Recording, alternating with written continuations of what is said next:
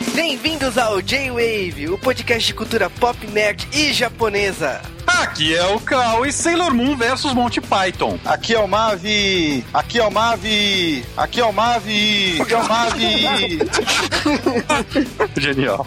Aqui é o Darko e ainda não perdi a cabeça. Aqui é o Juba e milagres e magia existem. E sejam bem-vindos, ouvintes do J-Wave. Estamos aqui para propor um contrato para vocês. Um contrato que se você aceitar, você vira uma garota mágica. Cara, vai ter muito mais manjo que vai querer esse contrato, né? Eu já tô na fila, né? Você já não tá Esse é o quarto tema do mês das bruxas. Estamos aqui para falar de Madoka Mágica. Podcast que quase não é pedido nos correios, quase não é esperado, quase não tem comentário toda semana pedindo. Sim, chegou a hora, né? Mês das bruxas, eu acho que foi um dos primeiros temas a bater o martelo, né? Vamos falar de Madoka Mágica, chegou a hora. E para fazer esse podcast, nós temos o especialista aí de garotas de anime. Tá falando do nada, né?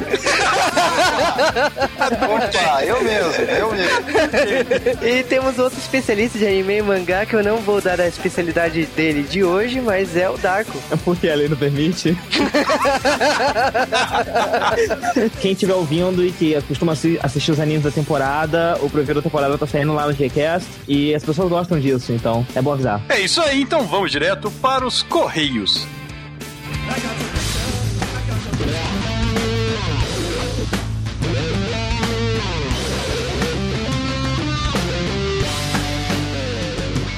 E sejam bem-vindos a mais uma sessão de apalpação do J-Wave, digo, de correios sobre peitos.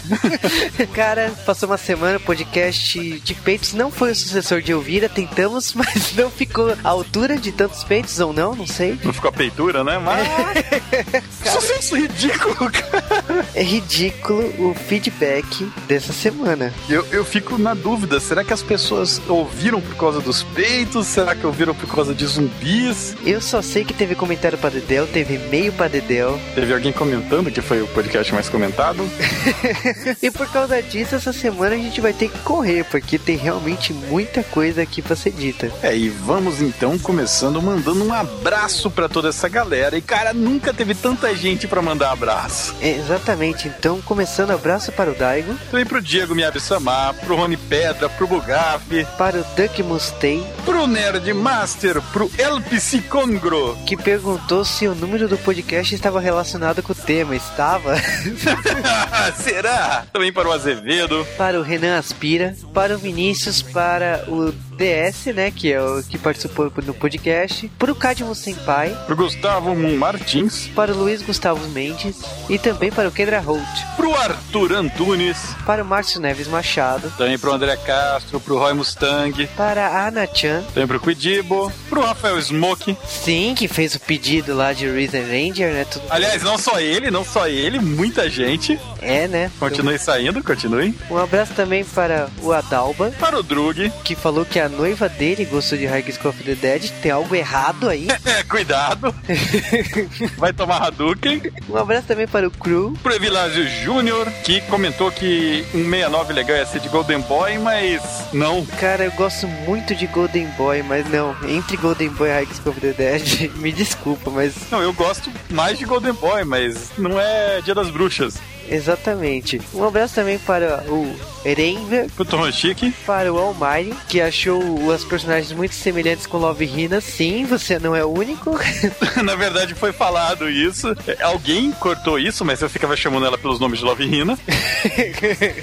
o tempo todo a gente ficou falando de Love Hina. E um abraço também para a Tatiana Haruhi. E nos e-mails dessa semana, o pessoal também mandou muito e-mail. Alguns e-mails com fotos que não podem ser colocadas no podcast. Sim, a gente ainda recebeu e-mails referentes à família Adams, né? Começando pelo Lucas Balaminuti. E ele falou que ele ouviu e ele quis mandar uma explicação sobre a Poliana pro Cal. Aliás, uma das mais pessoas que fez isso. É, o pessoal está mandando em massa comentários em relação a Poliana. Mas não vai sair um J-Wave de Poliana porque ninguém conhece. Exatamente, ele falou que ele foi obrigado a ler quando era criança. Caraca, essa vida em Pirituba, United States, tá foda, hein? e recebemos e-mail também do Christian Christian Drovas, que tem 20 anos, estudante de jornalismo e mora em São Paulo. E ele falou que ele não conheceu o Diego por causa de Power Rangers, ele conheceu por causa de Legend of Zelda parte 1. Aliás, não foi só ele, né? Teve mais pessoas que falou essa semana que conheceu por causa de Zelda. Valeu. O David de Benedetto, ele mandou pra gente um e-mail até bem legal comentando tudo que ele acha do J-Wave, falando que ele gosta muito que a gente coloca conteúdo e tal, que a gente tem carinho com os ouvintes. Cara, a gente gosta de receber esses e-mails e na verdade foi tudo uma rasgação de cedo para ele pedir Cowboy Bebop, que vai sair, não se preocupem. Sim, eu achei legal onde ele mora, né? Ele mora na cidade de Cambuquira, que é no meio de Minas Gerais e que distante de São Paulo, Rio de Janeiro e Belo Horizonte. Tipo, ele tá em lugar nenhum. lugar nenhum é o mundo do Beetlejuice, tome cuidado, Tim Burton. Verdade, hein? Também uma ouvinte que não mandava e-mail fazia tempo, a Ana Lúcia, né? A Joaninha Treca, que avisou que demorou para mandar e-mail porque ela ficou sem computador, depois rolou preguiça e tudo mais. Sim, aí ela mandou uma lista de sugestões como Cowboy Bebop e Caçadores de Elfa, cara. Caçadores de Elfa. Caçadores de Elfas, poxa. não deve ter visto, cara, o J-Wave desceu o nível, tá fazendo a High School of Death, vou mandar Caçadores de Elfa. Por que não, né? E vamos lá, continuando os e-mails da semana, tem um e-mail também do Victor Hugo Pinto da Silva, 14 anos, de Belém. Égua. E ele falou uma situação muito triste. Ele falou que uma amiga dele levou os mangás de High School of the Dead pra ele ler no colégio. Ele começou a ler, no meio do volume 2 começaram a rolar umas cenas tensas e a coordenação da escola viu e ele tomou uma bronca, uma, quase uma suspensão por causa do. Fica a dica, mangás como High School of the Dead, Love Junks, você não pode levar pro colégio. Também o Matizan que mandou um e-mail com especificações técnicas de armas de fogo. É, falou de uma arma que é a GEM-134 Minigun, que solta de 3 mil a 10 mil tiros por minuto. Isso aí deve pegar fogo na tua mão de tão quente que é. Cara, e uma das pessoas que gravou esse podcast tem um kit de sobrevivência contra zumbis e não falou. Sim, a gente tá falando do Mavi. Que desgraçado, cara. E é um kit sério, viu, galera? é... Muito sério, eu tenho medo. Aliás, algum de vocês tem plano para evacuação zumbi? Porque ele tem, cara. A gente também recebeu um e-mail do Francisco Barroso que falou do podcast e ele sugeriu também Basilistic e Chrono Crusade. E continuando aqui a lista de e-mails, tem um e-mail também do Vinícius Azevedo, que 22 anos de São Paulo, e falou que eu já tinha dado a dica no podcast que era um podcast feitástico. Foi Podia ser seca no caso, né? Não. Não.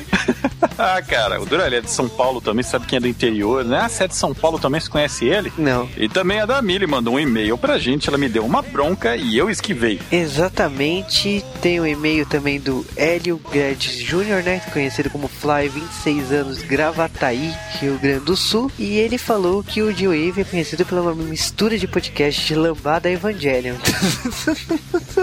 Caralho. E ele falou que ele gostou da coragem de a gente ter abordado anime. e falou de várias cenas chocantes, como a cena da ponte, que os policiais estão tentando proteger as pessoas e aparece a mãe com uma criança que vira zumbi na cena. Essa cena é bem chocante mesmo e eu gostei dela. Então tem muitas cenas relevantes assim, mas não deu para abordar realmente tudo aí do High of the Dead. E tem muito mais pela frente ainda, né? E o Luiz Gustavo que continuou sua maratona do G-Wave comentou os podcasts que faltavam. Aliás, muita gente entrou nessa moda, né? Sim, exatamente. Muita gente comentando nos podcasts individualmente, muito legal isso. O Luiz Gustavo continuou comentando e ele ainda veio pedir um podcast de Lei. Lei vai sair, galera. Aguardem. Eu acho que assim, todo mundo deve seguir o exemplo do Luiz Gustavo e mais o pessoal todo que tá fazendo isso daí. É, são várias pessoas, a gente tá tomando nota para ver quem é, para mandar uns abraços especiais no fim do ano. Mas tem vários podcasts no G-Wave e vocês têm obrigação moral de encherem de comentários outros. Se o pessoal botasse esse empenho que teve nesse podcast de peitos nos outros podcasts, sabe? Então, se você gosta dos podcasts passados, comente que a gente vai realmente ler aqui e responder lá. E eu acho importante que vocês comentem nos podcasts antigos também, galera. Mesmo que tenha mudado bastante o jeito que a gente faz o podcast, o áudio e tal, porque é a forma da gente saber que temas vocês gostaram mais, que tema que o público novo do Dave gostou mais do passado, pra gente poder fazer de novo, fazer temas similares agora. E como é que você faz para comentar nos podcasts antigos, Juba? Para comentar nos podcasts antigos, você pode mandar e-mail para dwavecast.com ou comentar lá no post desse podcast que você está ouvindo. Então você vai lá e escreve embaixo no parte de discussão. Se você quiser comentar no Twitter, ah, estou ouvindo o podcast tal, gostei disso, faltou aquilo, ah, tem essa curiosidade legal que vocês não falaram, ou essa curiosidade explodiu minha cabeça e tal, é só só comentar lá no Twitter, arroba JWavecast. Galera, se você é um ouvinte novo do J-Wave e tá ouvindo a primeira vez esse tema, comenta lá, sou um ouvinte novo. Isso é muito importante também para saber se você acabou de chegar, se você já é um ouvinte frequente no J-Wave, para entender o público que ouve o nosso podcast. Isso aí, nós estamos sempre tentando fazer o melhor podcast possível para vocês. E falando em melhor podcast possível para vocês, preparem-se agora para ouvir um podcast de um tema fofinho, inocente e meigo.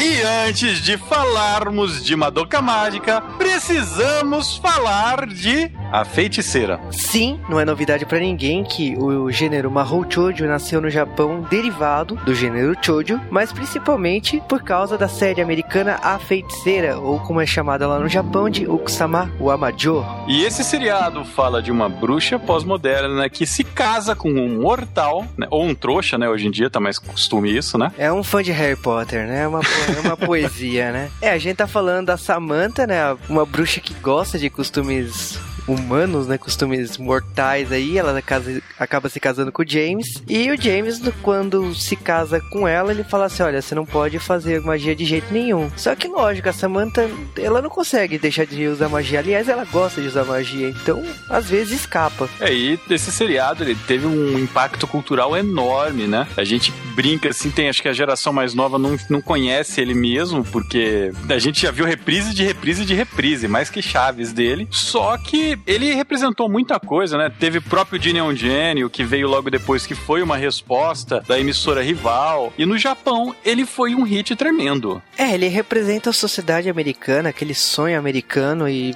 ele chegou no Japão dois anos depois. Aliás, é uma curiosidade que no Brasil passou um ano antes, aqui no Brasil estreou um ano depois do lançamento nos Estados Unidos, em 65, e no Japão saiu só em 66. E quando chegou no Japão, país sendo reconstruído pós Segunda Guerra, com bases americanas, com uma nova postura dos japoneses, a feiticeira influenciou muito a cultura japonesa. E essa influência foi tanta que o autor Mitsutero Yokoyama, que é o criador de Tetsujin Niju Hachigo, ou também conhecido aqui no Brasil como Homem de Aço, e Babel 2, e também o famoso robô gigante, Cara, eu conheço Babel 2. Eu sou velho. Cara, Babel 2 teve 1500 remakes, né? E eu pelo menos conheço dois remakes de Babel 2. Teve no Multishow também, né? Muito show. o, o Mitsutero, ele criou o primeiro Mahou Shoujo, né? Que é o Mahou Tsukai Seli. Vai lembrar que o Mahou Shoujo é um derivado do gênero Shoujo, né? Que é para garotos. E o gênero Shoujo nasceu em 53 com o Osamu Tezuka, quando ele fez o mangá A Princesa e o Cavaleiro. A diferença é lógica que o Shoujo são mangás com romance, com fantasia, mas é uma coisa mais realista, né? Mesmo com fantasia não envolve poderes e quando chega no Mahou Shoujo criado pelo Mitsutero baseado no sucesso da feiticeira, eh, são garotas jovens com superpoderes. É, mas isso daí, garotas jovens, se você for olhar, muitos dos heróis dos mangás da época eram garotos moleques, né? Então não era algo tão estranho. Sim, lógico, é uma época que criou vários paradigmas, vários gêneros aí, e o Mahou Shoujo com o Mahou Tsukai Seli veio com uma proposta de, ah, as garotas têm que ganhar poderes, as garotas vão usar acessórios que vão transformar elas, e vamos dizer assim que são características que hoje são normais, você assiste animes como Sailor Moon, Sakura Card Captor, Guerreiras Mágicas de Heart e tantos outros aí, você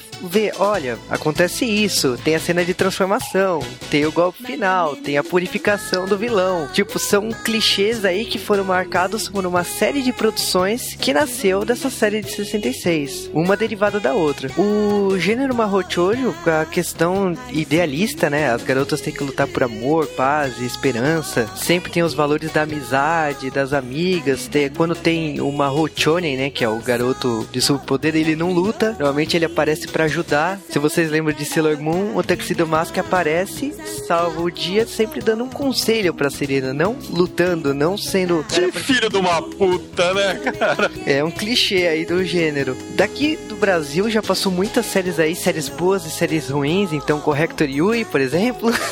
Que a Samia não te perdoou. Punirei você. Tem séries aí derivadas, como o sucesso do Tenchi Muyo, tem uma Hochoujo Predsami, que é uma Hochoujo derivado do Tenchi Muyo. Tem um dos choujos famosíssimos aí, recentes, que é o Shugokara, que eu gosto pra caramba. Tem séries bizarras que vieram pro Brasil e o pessoal matou nostalgia de Sailor Moon, que foi Super Pig. Quem matou nostalgia?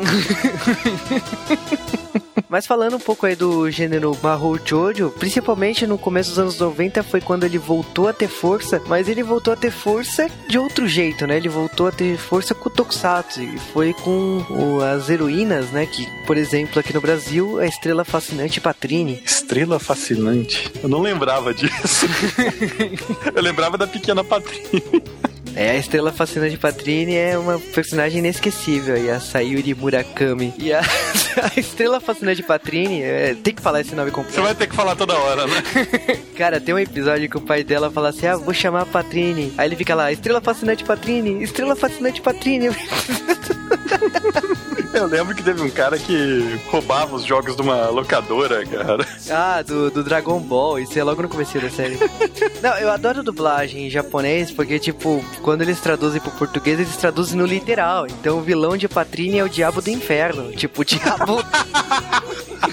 Hello? Da onde que é esse diabo?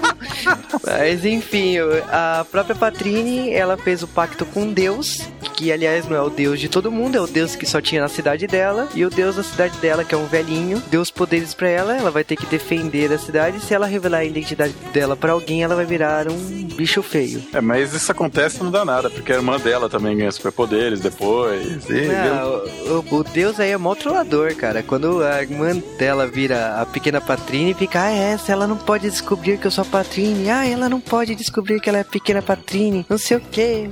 Tipo, menos. Mas essa série, né? E na verdade foi é um- um- uma onda que foi subindo aos poucos no Japão até chegar no Patrine nessa época. Isso tava fazendo sucesso entre as garotinhas. E tinha uma criadora de mangás, uma tal de Naoko Takeuchi, que fez um mangá muito similar a essa ideia, né? Da uma garota com poderes mágicos, com transformação, que combate um monstro da semana. Sim, a gente tá falando não de Sailor Moon, mas a gente tá falando de Codename of Sailor V, que foi produzido em 91, um ano depois de Patrine. E esse mangá era exatamente uma garota normal que te ganhava. os poderes- não. maluca, né? E ela ganhou os poderes de um gato, que era o Artemis, e ela tinha o poder de se transformar, tinha tudo que a Patrine tinha. O sucesso desse mangá foi tanto que a editora Kodansha trouxe a Naoko pra, pra revista principal, né, a Nakayoshi. E vamos dizer assim que Bishoujo Senshi Sailor Moon, ou a graciosa guerreira Sailor Moon, ela foi produzida de forma industrial. O mangá ele saiu praticamente junto com o anime. Sim, o mangá saiu simultâneo quase e a Toei, como a, editora e tal, tudo ali fez que a Naoko produzisse uma série que gerasse dinheiro, que gerasse renda, que fosse um sucesso. E a Naoko teve que fazer isso. Se, se ela se inspirou ou não em Patrine, não tá aqui. Não, se ela se inspirou ou não em Patrine, não não é que não tá aqui ninguém pra julgar, cara. Se ela se inspirou, então ela escondeu muito, porque é bem melhor. Ah, né, é que Patrine foi criada pelo Shotari Shinamori. Eu acho que é um outro tipo de público que ele atinge, é outro estilo de escrever. E a Naoko puxou um pouco mais pro romance. O, o mangá, aliás, é muito diferente do anime. A Naoko, ela teve apoio, ela teve toda uma produção por trás pra série bombar realmente com as garotas adolescentes na época, pré-adolescentes também. E vamos dizer assim, que Sailor Moon foi um sucesso porque trouxe um pouco de Patrine, trouxe um pouco de Super Sentai, que ela não esconde isso nas entrevistas, que ela realmente ela se inspirou em Super Sentai pra fazer as cinco guerreiras. E eu acho que é justamente trazer esses elementos de coisa mais pra garotos que fez com que Sailor Moon explodisse tanto, né? Porque antes o Mahou Shoujo, ele era realmente uma coisa, é por mais que antes o público fosse mais miscigenado, né? Ele acabou que Sailor Moon que foi a explosão, ó, as garotas gostam e tal, mas quem costuma gastar um dinheirão à toa nisso é moleque. É outro fato aqui que também o Mahou Shoujo ele teve uma mudança natural, como o Shoujo também teve, de autoras mulheres assumirem os mangás. Até então era homens que produziam os títulos. E eu acho que as editoras japonesas aprenderam muito com isso, produzindo histórias que as autoras entendessem o público. Nessa época da Nakayoshi teve Guerreiras Mágicas de Heart, no ano seguinte, em 93, teve uma série de títulos aí que foi realmente boom. É só ver que Guerreiras Mágicas também virou anime logo em seguida. E aqui no Brasil, quando veio Sailor Moon e Guerreiras Mágicas, teve até aquela rivalidade, né? Porque, ah, quem vai ser o melhor e tal. Tudo bem que quando Guerreiras Mágicas passou no SBT, passava de manhã, passava quando queria, passava episódios fora de ordem. Foi, eu acho que uma das piores exibições de anime que eu já vi aqui no Brasil. E enquanto Sailor Moon teve uma exibição um pouquinho mais tradicional na Rede Manchete. É, como tradicional, 10 episódios, reprisa, 10 episódios, reprisa. Pelo menos dava pra entender o que acontecia no dia seguinte, né? Não era uma coisa passar, passar o episódio 1 depois passava o último, né? Sailor Moon, ela literalmente ela mudou, né? Ela, tudo que tava fazendo sucesso gigantesco lá era, era shonen, né? E Sailor Moon veio pra mostrar que shoujo também faz, principalmente uma shoujo que, que eu acho que é, é roubar no gênero, sabe? E, cara, não parou. A gente teve depois no Brasil mesmo, teve a Card Captor Sakura, que, que é uma série legal até, né? E, cara, o gênero no Japão só foi continuando, só foi continuando. É, muitas coisas aqui não vieram pro país mesmo, mas depois do boom de Sailor Moon, a Toei investiu pesado, então teve Doremi, teve o Pret Curi, que tá até hoje muito forte no Japão. praticamente todo mundo que trabalhou com Sailor Moon, né, pediram demissão e foram criar a sua própria série, né? Então tá aí é, o Mahotsu Kaitai, tá aí o Eden Peach e mais uma dúzia de, de séries desse gênero que foram saindo na mesma época. É, e muitas delas chegaram a bater a porta aqui do Brasil e ficaram na prateleira, porque o mercado tava em ascensão e de repente com a falência da manchete não conseguiram lançar. O Eden Peach foi uma. Só que, como tudo que aconteceu, né, quando a bolha dos animes estourou no meio dos 2000, o gênero ele caiu na mesmice por muito tempo, infelizmente. Eu acho ainda que ele tá na mesmice. Ele tem coisas interessantes aí, não, não vou negar. Tem obras que envolvem história, como Fushigi-Yugi, e fix, bastante ficção ali, mas tem muita coisa interessante, porém tem muito clichê, tem muita coisa feita pra pegar o blockbuster e não vira. Então o Corrector Yui é uma delas. Você citou Yuatase só pra dar dica pros leitores que o podcast vai ser depressivo, né? Não, cara, tem comédias aí, então, como Tokyo Mil Mil. Eu acho que o Mahou Shoujo, é, ele é bem rico aí. Lógico que tem coisas assim bizarras, como o Nanohack. A origem desse anime é bizarra, né? Mas eu acho que não é esse podcast que a gente vai falar de Nanoha ainda, né? É, e, obviamente, pra quem não sabe, eu e o Juba gostamos muito de Mahou Shoujo, principalmente de Sailor Moon, que veio pro Brasil, né? Sim, é um podcast que em breve vai sair, ou não. É, mas esse é um gênero que ainda tem muito a ser discutido, e aqui no J-Wave tem muitas obras desse gênero que merecem ser faladas aqui, Corrector e não é uma delas. Ainda bem, cara. Eu ia ficar extremamente ofendido. Nem Super Pig. Mas antes de falar da história de Madoka Mágica, a gente tem que falar curiosidade de produção de Madoka Mágica. Normalmente a gente fala isso primeiro, mas a gente teve que explicar o que era Mahou Shoujo. E assim nascia, no outono de 2008, o projeto de fazer uma guerreira mágica. E nesse caso, o Iagaki convidou o escritor Ken Urobuchi para escrever essa série. É bizarro porque o cara só tem no histórico dele histórias pesadas aí, como Fate Zero, Phantom the Animation. Então, ok, o que, que eles queriam com isso? Mas ele topou. É um autor de terror trabalhando com Mahou Shoujo. Medo, né? e o projeto nasceu aí, Madoka Mágica foi escrito rapidamente. O diretor da série, né, que é o Shimbu, ele leu e ele fala até que derramou uma lágrima, né, quando eu tava lendo o roteiro e falou assim: "Não, eu preciso animar isso". E levou o projeto adiante. É engraçado aqui que na altura do campeonato foi convidado a character design Ume Aoki para fazer o, o visual do anime. É irônico aqui que ela não pôde ter acesso ao roteiro inteiro, por causa que era algo maior, ela tinha que criar algo para aquilo, pro primeiro episódio. Então ela começou a desenvolver o traço da série. Por exemplo, as roupas das guerreiras são relacionadas às armas que elas usam. E para escolher as cores das personagens, ela não sabia o que fazer, ela conversou com o Gen e o Gen entregou assim: olha, eu quero essas cores. E beleza, saiu o projeto aí. É interessante que muita coisa que acontece nas guerreiras mágicas, assim, em geral, como as roupas serem iguais e tal, ela não seguiu. Ela falou assim: olha, as roupas não precisam combinar e os personagens vão ser assim. O Gen gostou e tal, mas tem muita coisa aqui que ela foi construindo e ela não sabia o que acontecia. Então, tipo, pra vocês terem uma noção, ela lia o roteiro, era, era isso que você tinha na mão. Primeiro episódio, segundo episódio, ela não teve acesso à série completa. Aliás, ela não foi a única. Muitas pessoas da produção não tiveram acesso para não estragar a surpresa que essa série teria. Até porque ia vazar extremamente rápido. Só que essa série ela não saiu tão rapidamente, né? Ela ficou uns dois anos aí em fase de pré-produção. E essa série ficou tramitando aí em pré-produção por uns dois anos, até 2010, quando ela finalmente veio a estrear. É, é natural séries de animação, séries em live action também, arranjar parceiros, é, arranjar patrocinadores. Então é normal quando um projeto nasce aí ficar um tempo de maturação. Aqui no Brasil, normalmente você vê séries e filmes tendo incentivo do governo, incentivo de empresas aí trocando imposto de renda e tal. No Japão não é exatamente assim, mas é muito parecido.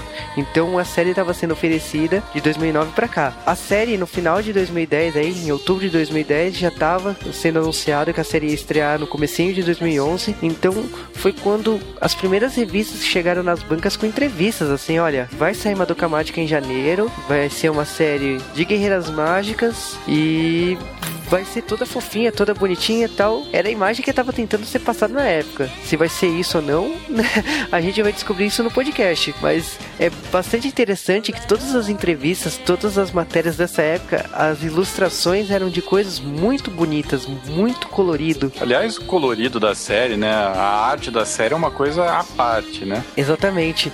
E eu acho engraçado assim que foi construído isso aos poucos. Então, o diretor, como roteirista, eles não entregavam o que ia acontecer. Então, em entrevistas na New Type, na Animade e na Mega Anime, ele não revelava nada do que ia acontecer. Falava assim, olha, essa é a personagem tal, o nome X, ela é uma, uma garota que quer ser a garota mágica. Ponto. Mais que isso não era pra ser revelado. Então, era um grande segredo ainda, Madoka Mágica. Fiquemos aqui então com produção do Madoka Mágica e vamos direto para o podcast.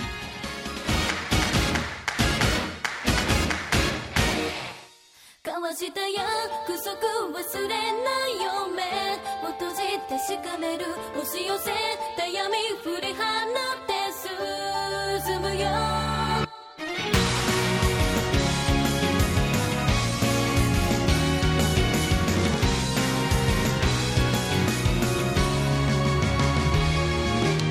E finalmente vamos falar de Madoka Mágica. Já falamos do gênero, né? Das garotas mágicas. Já falamos das curiosidades de produção dessa série. Agora vamos direto para o anime. O anime foi lançado no dia 6 de janeiro de 2011 e concluído no dia 21 de abril de 2011. Essa série começa bem bizarra, né? Nós temos meio que uma visão do mundo pitoresco, feito todo em computação gráfica, de uma garotinha andando por lugar nenhum. E não dá pra entender nada, cara. Você termina aquilo lá, você entende a grandes bosta. E agora? De cara você já escuta a música que meio que você vai ouvir muito na série ainda, né? Que é da trilha da Yuki Kajiura. Eu escuto essa música, eu lembro de Madoka na hora. E É, mas ela toca sem parar, em loop, a série inteira. Não tem como você não lembrar de Madoka. Pois é, pois é, mas é- ela é forte de qualquer jeito, entendeu? Ela, ela evoca muitos sentimentos madoquísticos quando eu escuto. Madoquísticos. Isso. Antes isso que masoquísticos, né? não tem diferença. Não, não tem muita diferença. Mas esse primeiro capítulo aí começa numa luta, num Armagedon, prédios voando, a, a garota lá se estourando toda, lutando com um bicho bizarro. E, ok, tipo, isso tudo foi um sonho. Que ótimo. Foi tudo um sonho. A nossa protagonista de cabelos rosados, eu já fiquei com raiva dela, porque protagonistas de cabelo rosados costumam ser problemas. Ela tem uma vidinha normal, ela é irmã gêmea da mãe. Ela é irmã gêmea da mãe? Tem Cara, quase olha o mesmo character design, elas têm a mesma altura, cara igual, sabe? Eu olhei e falei, coitada. Você comentou o cabelo rosa dela, uma coisa que eu gosto, que foi uma das primeiras coisas que eu notei em Madoka, é como tudo é muito colorido e não é ao mesmo tempo, né? Você notou como elas moram num galpão de vidro? Sim, sim. Elas moram numa estufa, cara. Foi a segunda coisa que eu notei. A gente sabe aqui, né, pelo menos no anime de Madoka Mágica, que não se passa no presente atual, ele se passa em algum momento breve no futuro. É isso, é, que, é, não- é querer dizer demais, sabe? É, é só outro mundo, só outra história. Não, não dá pra situar na nossa história exatamente, só porque, enfim, no final você Se tem... chama Tóquio, a cidade. É, É um futuro distante bizarro. Sem, sem contar que é um anime que permite muita licença poética, né? Então não dá pra situar muito bem exatamente onde se passa, em que mundo se passa, quando se passa. Falando um pouco aqui da Madoka, ela é uma garota normal, típica, Não, né? Né, sim, normal. Mal ela não é, mas tudo bem. Não, você começa a assistir, parece que é, é, sei lá, mais um anime normal da temporada, tirando as músicas de background que estavam meio sinistras, né? Principalmente na primeira vez que foi exibido, que elas estavam lentas e que era bem Inception, né? Então, o que entregou que era Madoka foi a música. Porque, assim, o conteúdo do primeiro episódio, você pode considerar uma, o conteúdo de um primeiro episódio de qualquer Mahou Shoujo comum. Mas a música entrega porque a música cria todo um clima de tensão em cenas que poderiam ser inocentes e, não, e, e a música tira a inocência da- da- das cenas. Então, desde o primeiro episódio, eu já suspeitava do conteúdo de Madoka e muita Ah, gente cara, caiu, não eu- sei como, por causa da música. O que mais entrega, eu acho, é logo a sequência inicial da luta bizarra e da própria Madoka acordando, tá ligado? Isso daí é um. Não vou dizer um clichê. Quantos Mahou Shoujo começaram exatamente com uma sequência de sonho, de algum apocalipse acontecendo, alguma coisa? Sim, não é porque você tem uma batalha, que até que você tem uma Isso é cena um clichê. pouquinho mais. Nessa, Não, é eu sei, uma por isso que um eu tô falando. Tô querendo. A partir daquilo você já podia ter uma ideia que talvez não fosse uma coisa tão feliz, entre aspas, como no começo tenta aparentar ser, entendeu? É, mas o sonho ele tá ali presente, acabou a luta, você já vê a Madoka indo pra escola, fazendo amigas, a- ela já ficando amiga da Sayaka, né? Ela tem uma amizade maior com a Sayaka, você já percebe isso no primeiro momento. Tudo ali é construído como se fosse um anime shoujo normal. O dia a dia da, da escola. Você tem a protagonista do Mahou Shoujo, ela é mais sonhadora. Você tem a melhor amiga dela, já com a mesma cara de melhor amiga em 90% dos Mahou Shoujo do mundo, né? Então, eu- eu não sei, no começo dá pra enganar muito bem. Elas vão na escola como se fosse um dia normal, exceto que a escola é no futuro e aquelas carteiras são legais pra caramba. Do nada, você tem a introdução de uma nova aluna na classe, cujo sobrenome é um nome, né? Mas não importa. Tudo leva a crer que, tipo, você sabe que ela vai virar uma garota mágica, ela, pela abertura, ela tenta passar isso, então. Não, peraí, ok. na abertura você vê ela com uma garota mágica. Exatamente. Então você, então você sabe que em algum momento daquele primeiro episódio, em termos de regra, como qualquer outra série, ela teria que se tornar uma garota mágica. Mas nós então somos apresentados a um outro personagem, né? Que é a Romura. Ela parece como uma aluna nova da Fodolândia, né? Isso, Que- foi de ela veio. Foi de lá mesmo, é né? Como você quiser. Foi, foi sim, foi sim. Ela é a melhor em tudo que ela faz e ponto final. Ela dá um aviso, não, de cara pra Madoka, olha, você gosta da tua vida? Você acha a tua vida legal? Então não aceite propostas idiotas. Acho que é uma, uma dica É, não válida. aceita balinha na, na rua, não. É uma dica válida. Que um Ah, estranho- porra! Tudo bem que é um estranho bem estranho, mas é uma dica válida. Peraí, ela é bonita, ela tem atitude, sabe lutar. Quando ela aparece, você fala assim: não, eu tenho que acreditar nessa pessoa. Se tivesse acreditado, nada disso teria acontecido. Olha, Tá eu vendo? não sei. Eu não sei porque é, é bem, é bem dúbio, sabe? A, o que É, calma, calma. dessa garota no primeiro Por episódio. enquanto a gente não sabe. Por enquanto a gente não sabe. Vamos ser inocentes aqui. É, você tá dizendo assim, que essa confiança não é, não é lá, lá muito certa, não, sabe? Porque, enfim, ela no primeiro episódio ela assume um papel de, de rival, de Show de rival, sabe? Então. O problema é que a outra sonhou com ela, cara. Isso já daria um aperto de esfíncter foda, né? É, porque essa menina justamente é a menina com a qual a Madoka sonhou no começo do episódio. Só que a vida continua, né? E sai a Madoka e a Sayaka pra irem numa loja, né, de CDs. Porque a Sayaka tem um namoradinho que a gente não sabe ainda, né? E ela quer comprar CDs pra ele, a Madoka vai junto, mas a Madoka escuta um pedido de ajuda. Vozes na cabeça dela. Se interna, menina. Esse período de socorro, ela acaba indo parar num lugar bizarro, né? E é nesse momento que Monty Python aparece. Não, primeiro ela acha um Pokémon, né? Ai, peraí, calma, muito Python. Monty Python? Você não notou que elas- eles estavam sendo atacados por Monty Python a série inteira? Oi. Não? São os recortes do Monty Python, cara. ah, claro. sim, sim. Que vergonha. Não, eu fiquei pensando, tinha um pé gigante na primeira bruxa? Seria maneiríssimo, cara. Imagina! O que a gente sabe é o seguinte: aquela garota, né, da escola, a Romura, ela está atacando um Pokémon qualquer, né? Parece lendário, inclusive, pela aparência. É o Mewtwo da vida. Ele é um Mocona versão gato, sabe? Ela tentando bater nesse bicho e a Madoka tenta salvar o bicho desesperadamente. E do nada Ele é aparece fofinho. Sayaka pra ajudar. Não, ela, é claro que é porque é fofinho. Isso é, isso é uma Roshojo. A Sayaka aparece pra ajudar com o extintor de incêndio. Eu não bem. sei da onde tirou aquilo, mas tudo bem. Uma almoxerifado mó escuro e deserto. Mas é, é claro que isso aí não ia dar certo. De repente elas são então transportadas para a abertura da vida de Brian. E nesse instante aparece então uma nova garota para salvá-las da Romura, que é a Mami, né? É, a Mami é a primeira garota peitura até o momento, né? Vamos dizer assim. Última. Não, até a pri- a primeira garota peitura que aparece na série. A última também. tá É uma, deve ser uma, uma Rou Shoujo Game, uma, uma Rou Shoujo Beat, né, cara? Você sabe que vocês estão falando dos peitos de garotas de 14 anos, né? Ela tem 16. Não, cara, ela- essa daí, ela era, na teoria, ela era uma garota mais velha na série. Ah, Ela tem 16, muda tudo perante a lei. Ah, Nossa, mudou A partir muito, hein? 14 muda.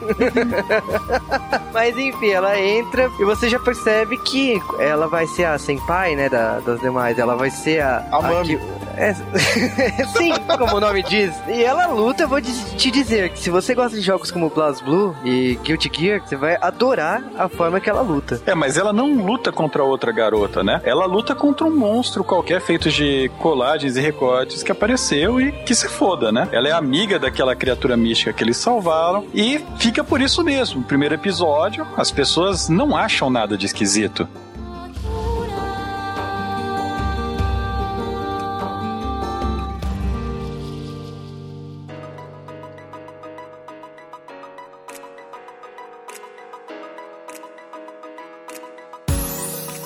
Agora a gente vai falar um pouco das curiosidades do estúdio de animação e um pouco dos membros que cuidaram dessa animação que é Puella Mad Madoka Mágica. E Puella Mad Madoka Mágica foi dirigida por Akio Kishimbo, escrita pelo Jin Urobuchi, com caráter original de Uemi Aoki, com adaptação do character design Takahiro Kishida e trilha sonora de Yuki Kajiura. Parece que você tá anunciando um filme que vai estrear no cinema, sabe? Em breve no cinema, perto de você. Cara, não com tanto nome japonês. em breve no cinema na Liberdade. Mas enfim, a gente tá falando de uma animação aí do estúdio Shaft, que é um estúdio que surgiu no dia 1 de setembro de 1975 e ele foi criado pelo Hiroshi Wakao, que era um animador do estúdio Mushi, que é o estúdio do Tezuka. E Shaft também é o nome do seriado de 71 e do filme de dois, não importa. o Carlson sabia disso do Shaft. Eu falei assim, "É, então, não, não é esse Shaft que a gente tá falando. Eu falei, porra, cara, Shaft. Mas falando aí do estúdio de animação, o estúdio realmente ele surgiu em 75, mas de relevante da história dele foi quando ele se aliou ao estúdio da Gainax e foi fazendo a remasterização de Gunbuster e depois participando em conjunto com a Gainax fazendo Mario Magic e He My Master. Foi quando o estúdio realmente ganhou força. O estúdio também teve uma reestruturação quando o Akio Kishimbo, o Tatsuya Yoshi e o Shin Onuma, eles começaram a participar do estúdio e começaram a fazer algumas animações pelo estúdio. A animação que ganhou destaque aí da Shaft, a primeira animação aí de destaque e obra original, é a Tsukuyomi Monfaisen, que foi produzida e exibida no Japão em outubro de 2004. Agora falando um pouco do Yakio Kishimbo, né, que é o diretor da série, ele foi graduado no Instituto de Design em Tóquio. Ele participou em 81 na série Urusei Yatsura, que é baseado no mangá da Rumiko Takahashi. Que vem em vídeo aqui, uma meia dúzia de episódios, as pessoas têm ilusão que vê a série inteira. Sim, a Turma do Barulho lançou uma fita de VHS pela Everest Video, dublagem excelente, mas raríssimo de achar hoje em dia. Ele fez um storyboard de Yu Yu Hakusho em 92. Ninguém ouviu falar. Não, pra quê? A grande estreia dele foi sendo diretor de Metal Fighter Miko pelo DC Staff. Ele continuou a carreira de diretor, dirigindo coisas como Devil Hunter Yokos 6 em 95, e ele também fez coisas como Your Hurricane Polymar, que é um personagem da Tatsunoko, um remake inclusive de um personagem da Tatsunoko. Ele foi diretor de Soul Taker, uma das produções relevantes da Tatsunoko, acho que uma das últimas produções da Tatsunoko. E cara, ele fez muita coisa. Ele fez a adaptação de Negima em 2006, ele fez Penny Pony Dash, Negima seria uma roxona, cara. Maruchone, cara. Ele fez a continuação de Negima, fez Magic Girl Lyrical Nanoha, que tem uma história curiosa pra caramba. Maria Holic, Natsuno Arashi. Ele fez o storyboard de Cyber Marionette J, J Again, J2X. Tá bom, né? O quê? Tá bom de Cyber Marionette. Ele fez também o storyboard da abertura do jogo de luta Tatsunoko Fight. Não é um jogo muito bom, mas eu gosto dessa abertura. E, cara, realmente, ele assumiu lá o Shaft e graças a ele, aí eu acho que Madoka Mágica é o que é. Vale aqui alguma curiosidade que o Gin Urobuchi, ele não estava acostumado com obras com o estúdio Shaft. Ele foi chamado e ele topou o desafio. E falar um pouco do Gin Urobuchi, ele nasceu no dia 20 de dezembro de 1972, em Tóquio. Ele é um escritor, né, um roteirista. Ele é novo até, ele é praticamente da idade do estúdio. Sim, exatamente. Ele não tá acostumado com obras do estúdio, ele tava fazendo obras em outros estúdios, foi um desafio pra ele. Eu acho que a grande estreia dele foi em 2001 com Phantom of Inferno. Quando ele tinha 24 anos, ele teve que ser hospitalizado devido a uma epidemia. Ele ficou vários meses da vida dele no hospital, vivendo praticamente como um Dead Man Walk, né? O cara praticamente sem chance de, de sobreviver, sem conseguir fazer nada, totalmente destruído. E essa experiência influenciou pesadamente o trabalho dele. Tanto que ele consegue fazer coisas como matar personagens sem nenhuma hesitação. Então, ele é um autor realmente mais sombrio, mais pro estilo de terror. Exatamente. E ele, tipo, fez obras como o prequel, né? Fate Stay Night, né? Que é o Fate Zero. E todas as obras dele têm um, um quê de sombrio aí. Então ele fez visual novels como Phantom of Inferno em 2000, ele fez Saya no Uta, tem obras aí como as novels de Black Lagoon e vamos dizer assim, que nem no atual momento na TV japonesa está passando Fate Zero, que é baseado nas novels que ele fez. Então, se você vê todas as obras dele, realmente é tudo sombrio, não tem nada coloridinho não. Madoka, vamos dizer que é a obra mais colorida dele. Mas eu acho que a grande responsável aí de criar a atmosfera de Madoka, que realmente a trilha sonora é fantástica, ela cria uma atmosfera tensa. E a gente tá falando da Yuki Kajiura, ela fez, por exemplo, a trilha sonora dos filmes de Kimaguri Orange Road, fez Aquario Wade, Tsubasa Chronicle, Gundam Seed, Gundam Seed Destiny, Xenosaga, fez a trilha sonora de um monte de jogos, fez a trilha sonora de Cara no Kyokai, que é bastante pedido aqui no J-Wave. Então, realmente, ela é uma compositora fodástica. No currículo dela tem muita coisa relevante. E vou dizer assim, a trilha de Madoka, ela é tensa. Ela é muito tensa. Na verdade, a trilha de Madoka é a única coisa que você pode ter certeza naquela série. Porque no roteiro e nas falas dos personagens eles podem estar passando uma coisa, mas a trilha sonora não. Ela não mente. Se- E, e eu recomendo, né? Que a pessoa que quando você assiste de novo, prestando atenção na trilha sonora, você vê que a trilha sonora ela é extremamente honesta com você, né? Ela não mente em nenhum momento, ela não tenta te, te iludir, te enganar. E agora então, vamos voltar a falar da série.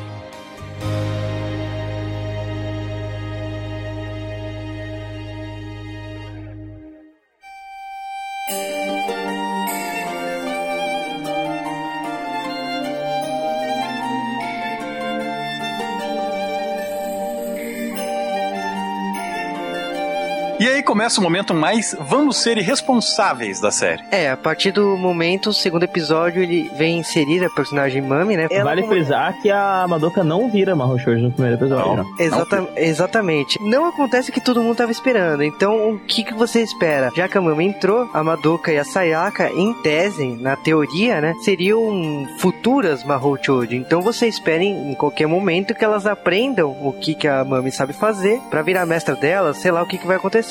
Mas a Madoka e a Sayaka só ficam lá de sombra, né? Elas só ficam acompanhando. Qualquer bruxa, qualquer ser bizarro que aparece naquele lugar, né, na Terra, no Japão, elas estão lá pra acompanhar. Eu acho que o foco desse segundo episódio é quando a Mami explica para as garotas o que é ser uma Mahou Shoujo, você percebe que a forma como a série lida com isso é bem diferente com a forma como outros animes lidam com a questão. Que o que a Mami diz é o seguinte: você vai fazer um contrato, você vai poder pedir qualquer coisa, mas em troca você vai virar um soldado, você vai pôr a sua vida em risco, você vai entrar na linha de fogo por nós em troca desse pedido. Tô falando se elas tivessem um advogado, né, cara? Contato feito por menor é nulo. Pronto, fica aí, mano. A ideia do Kyubei, né? Que é basicamente ele explica que esse negócio de- delas é, fazerem um desejo e aí caírem na historinha dele, né? Vou realizar qualquer desejo de vocês em troca de sua alma imortal, mínimo preço. Porra, cara, isso daí tá na vida, né, cara? Nunca aceite nada de graça, né, cara? De um gato falante. Falante. Porra, pior é. Especialmente de um gato falante. Eu aceito até do seu Madruga, cara. O Xerrin Xerrion lá. Dele. Caramba, caramba, caramba. Peraí, gente, calma. Sabrina Aprendiz de Feiticeira do Mamão Shoujo? Olha, Caraca, velho. olha. A diferença é que ela era um pouquinho maior de idade, né? Verdade, tinha um gato falante, cara. E ela vira uma feiticeira. Essa sim pagou, né? Aquele filme da Disney, do, do Halloween, também tinha uma, um gato falante, as bruxas, não tinha? Tinha. Tinha. Abracadabra. Que era a Beth Midler, né? O que importa é que esse episódio de Madoka Mágica é basicamente essa historinha. ah, Vamos conhecer a vida feliz, né? Enquanto isso, as jovens são tentadas a assinar esse contrato maldito, né? Fazer esse pacto. E como eu falei, é a principal diferença você tem ah, o fato de você se tornar uma Mahou Shoujo como uma maldição e não como uma espécie de dádiva. Na verdade, não é uma maldição. É você tem um encargo muito grande que é ajudar a salvar o mundo, né, cara? Ah, mas a, não, mas a Mami deixa bem claro, sua vida tá em risco e você talvez morra, Sim, sabe? Isso é um encargo. claro. É bem uma maldição, né? Então não é um bem você dever vai virar que- uma Shoujo, vai virar uma grande heroína. Não, você vai virar um soldado e sua vida tá correndo risco. Isso. É um dever, né, que ela passa a adquirir. É, mas até o momento você acha assim, beleza, é uma nova característica, uma nova visão dos fatos, como qualquer personagem de Mahou Shoujo, ela vira, em te- em- na teoria, uma guerreira. Tudo bem que não é uma guerreira que luta pra caramba, porque normalmente os outros animes é só soltar magia, acabou. Aqui não, você tem que dar porrada. Mas o... É, o Mahou Shoujo costuma ser sobre o crescimento das garotas, mas aí eu revisitei Sailor Moon e vi que lá é, os gatos são muito militarescos também, né? É sério, cara. Pior que é mesmo. Eu sei, cara. Pior é isso. Garota, sabe, a performance de vocês tá ruim, vocês têm que lutar melhor e vocês não estão conseguindo deter os bichos o suficiente, sabe? Não, no Madoka tem uma E coisa. aí eles começam a atacar elas, né, cara? Pois é. No Madoka, cara, tem um diferencial maneira que, tipo, que o Bei, tá ligado? E a Mami começa a explicar que elas precisam ganhar XP pra, pra aumentar os poderes delas. E elas só vão conseguir isso lutando. Então, não, não é virar uma Mahou Shoujo e coçar o saco, entendeu? É, mas também elas deixam no ar assim, tipo, ok, é só fazer um contrato. Então, na hora que vocês tiverem um desejo extremamente relevante, até a Mami fala isso em, em alguns momentos, você faz o pacto. Então, tipo assim, a Mami ela acha assim, ok, você vai virar uma guerreira, você vai fazer um desejo e tal. Vocês podem até virar, vocês têm potenciais pra isso, né? Tanto a Madoka como a Sayaka tem uma energia que chama a atenção mesmo do Kyubei, mas. Não, não, não. A Sayaka foi nisso na farra. Ela só foi por causa que ela salvou o rabo do Kyubei, cara. Fato, o Kyubei ele tá interessado na Madoka. Ele sabe que a Madoka tem uma energia. Ele não sabe por que, que ele tem aquela energia, mas ele sabe que ela é uma extremamente poderosa. Então, ele precisa dela. Mas a gente não sabe por que, que ele precisa dela. É, eu, a- e quanto a Sayaka, eu acho que é só porque ela é presa fácil, né? O... Pensa, É sim. Vira aquelas carnes fininhas, né? Pô, Não, o que o Kiba sabia que ela tinha um pedido, sabe? Que ela provavelmente pediria assim, mole, não precisava nem insistir. Então ele deve ter ido nela porque é presa fácil, beleza. Ah, e ele fica atiçando ela também, né? O tempo todo, cara. O tempo todo. É um aliciador de merda esse Kyubei, né, cara? Mas o Kyubey, ele também explica, né, que tem algumas limitações nos pedidos dele, que não faz sentido algum, né? Faz sentido, eu conversei com o Cal várias vezes. Mas ele explica que tem puta. limitações e tudo bem. Não pode reviver pessoas e tal, não pode pedir mais desejos, não pode pedir o amor verdadeiro nesse Aladdin, né? Mas tem uns Eu esquemas. quero desejos infinitos, né? É, eu, foi o primeiro de- desejo que eu tava pensando. Não, pede desejos infinitos. Filha da puta, né? É, já que vou entregar a alma, né? Desejos É. infinitos, né? Você valer, né?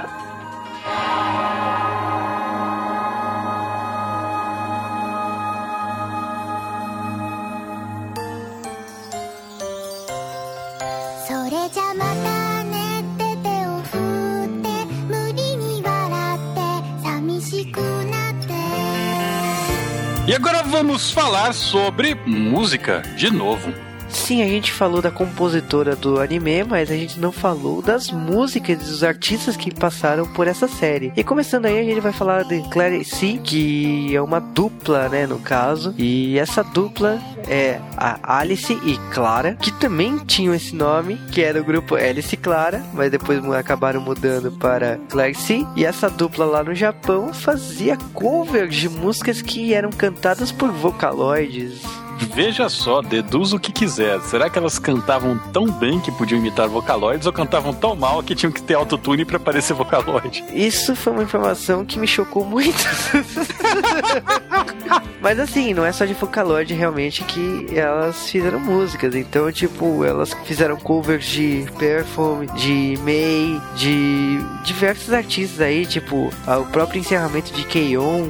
Muitas músicas famosas no Japão elas fizeram cover, mas a grande maioria aí é de Vocaloid. Então, tipo, tem quatro sucessos delas lá que é Hatsune Miku, sem conversa. Mas no caso que a gente tá falando aí é da música Correct, que que é a música de abertura de Madoka Mágica, foi cantada por elas e fez um sucesso relativo aí lá no Japão. O grande destaque da trilha sonora, na minha opinião, e, e não é só minha opinião porque vendeu mesmo lá no Japão, é o encerramento. Magia de Calafina, né? Carafina lá no Japão. É um grupo formado pela Keiko Kubota, Wakana Otaki e Hikaru Masai. É um encerramento sinistro, um encerramento que dá medo pra caramba. Mas se você vê aí as trilhas sonoras que elas já fizeram, como a trilha sonora de Karano Kyokai, não, não é de se estranhar. O, a trilha sonora de Madoka Mágica, no caso Magia, é, vendeu bem pra caramba lá no Japão, vendeu 40 mil cópias e ficou em sétimo lugar durante 20 semanas. Que é um meio ano aí. Exatamente. Tipo, vendeu bem. Eu lembro que toda vez que eu via a lista da Oricon, tocava essa música. Então, é, realmente foi uma música que tocou muito no ano de 2011, no primeiro semestre lá no Japão. Tocou também na série inteira da Xena, né? O Cal pegou essa birra. Pô, é. É o ST da Xena, cara. A Xena seria uma garota mágica? Talvez. A Xia seria uma garota mágica? Talvez. Você tá esperando eu falar um pior que as duas, né? Ah, cara, vai falando que Calafina aí é um, é um grupo relativamente recente, né? Surgiu em 2007. O Magia foi o nono single delas. Vendeu bem, como eu disse. Já tinham trabalhado com outros animes. Mas não são as únicas músicas da série. Se você prestar atenção, essas não são as únicas músicas de abertura e encerramento da série. A gente tá falando que a primeira e segunda episódio de Madoka Mágica tem uma música diferente. Até um encerramento bem bonitinho aí nas animações. Que é Mata Ashita. Que é cantada pela Aoi Yuki. E a Aoi Yuki é a dubladora da Madoka, propriamente dito. É, mas essa não é a única música diferente que tem de encerramento na série. Na verdade, a abertura toca de encerramento no episódio 10, mas estamos falando aqui do episódio 9, onde há um encerramento diferente cantado também por duas dubladoras. Sim, a gente tá falando de N.I. Home, que é da- cantada pela Eri Kitamura e a Oi Nonaka. A Eri Kitamura, ela fez a Sayaka, né, no anime. A Sayaka aqui é a melhor amiga da Madoka. E também a dubladora Ai Nonaka, né, que é a Kyoko. A Kyoko é um personagem que ainda não apareceu. E que tem uma participação bastante fantástica aí. Mas spoiler. E a Xuxa? A Xuxa é uma garota mágica? Você lembra aquele filme da Princesa Xuxa contra o Baixo Astral? Não, ela não é uma garota mágica. Porra, você não merece falar comigo nem com meu anjo.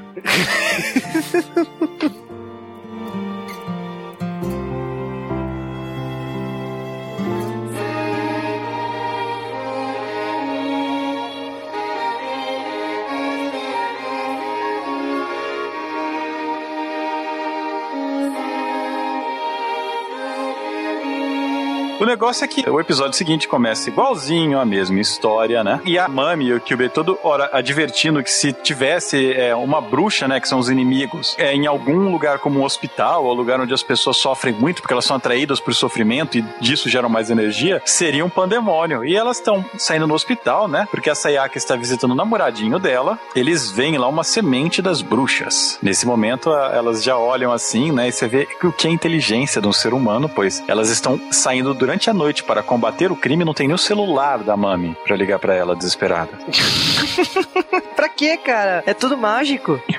Dando, dando um resumo Elas estão se breve. comunicando mentalmente, né, cara? Dando um resumo breve pros ouvintes é o seguinte: toda Mahou Shoujo tem um Soul Gem, que é uma pedrinha coloridinha lá dela, bonitinha, e toda bruxa tem um Rift Seed, que é o trocinho lá com A sementinha do mal. É a sementinha do mal. Tem a sementinha do bem e a sementinha do mal. E aí a- as Mahou Shoujo, elas precisam pegar as sementinhas do mal pra purificar as sementinhas do bem. E é isso. Olha só a conotação sexual disso, mas tudo bem, vamos lá. Mas aí o que acontece, né? É que a Sayaka fica lá com o Kyubei, sem motivo aparente, né? Não, é que ela, ela quer proteger o. Ela quer fazer a porra do desejo escondido. E aí, a, Não, não, cara. Tô revoltado, fica quieto aí. E aí a Madoka vai procurar a Mami, não sei como acha. A Mami chega e a Mami acaba, nesse meio tempo, contando a triste história dela, né? Que ela fez o desejo às pressas. No mangá ela até conta a história, mas no anime é só uma ceninha e que se foda. É, no anime você vê um flashback rapidíssimo de um acidente, apareceu o Kyubei, ok, vamos que vamos. É, e a, a Homer aparece, ela fala que ela que vai acabar com a bruxa, né? Que, que a Mami tem que sair e tal, mas a Mami, ela é bem mais forte lá, ela usa uma magia e trava a Homer lá, vítima de qualquer coisa que possa acontecer, né? E aí vai uma luta com a, com a bruxa, ela tira até armas da saia dela, não vamos entrar em detalhes. E aí veio um momento de maior rage, que fazia muito tempo que eu não via, cara. Ah, dei risada, cara. Eu não. Por quê? Ah, cara, eu achei engraçada a cena, cara. Bom, a cena Madoka e Sayaka estão olhando, elas não estão acreditando o que tá acontecendo. Os ouvintes estão esperando que a gente conte pra eles. Vai lá, Darko, tem essa honra. Eu não vou fazer isso não, tá doido? Desculpa, é contra a minha religião, sabe? Os donos desse podcast que fazem essa maluquice de dar spoiler pras pessoas, que façam isso. Eu não quero me envolver. Lavo minhas mãos. Tá, que- que- querem que eu dê o spoiler, então? Aliás, espera aí. Eu vou fazer a minha parte, que é o seguinte. Se você tá ouvindo isso, você não assistiu, larga essa porcaria desse podcast. Vai, vai assistir Madoka Mágica e depois você volta pra ouvir isso aqui. Foi um aviso dado, um aviso justo. Mas, se você está aqui até agora, ou é porque o seu botão de pausa está muito longe, ou é porque você não tem noção. Spoiler na cara, vai lá. É tapa na cara, né? Então vamos Tapa lá. na cara? Mordida na cara. Mordida, mordida na cara inteira, né? Ganhada, né, cara? A Madoka e a Sayaka olham e a bruxa devorou a cabeça da Mami. E tá todo o corpo dela sendo sugado, vamos dizer assim. Você não tem uma cena muito explícita, né? Você vê o corpinho da Mami, Só assim. tremendo, né? É, você vê o corpinho dela E tremendo. ela larga a tixa, né, cara? Você meio que entende o que aconteceu, mas o anime não te mostra exatamente o que tá acontecendo ali.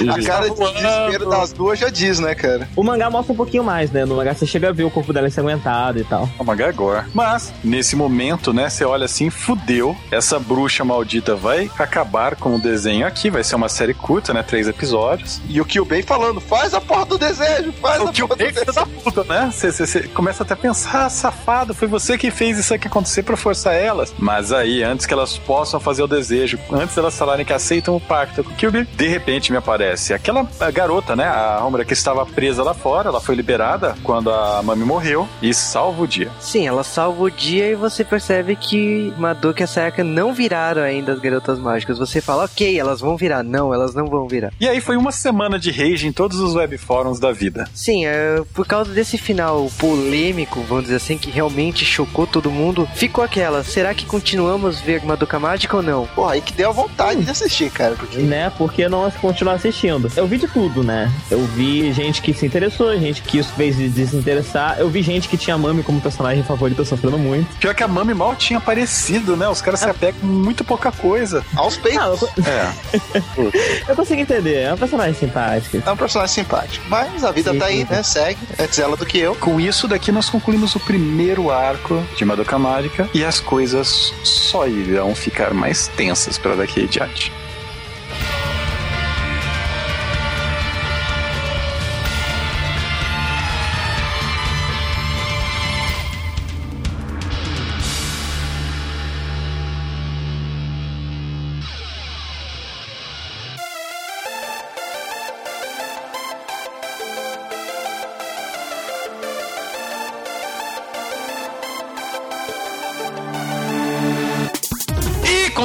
pode notar, este podcast vai parar por aqui por questões de tempo. Sim, exatamente, a gente falou demais aí no podcast de Madoka Mágica. Tem muito mais pela frente, a a tensão ainda nem começou.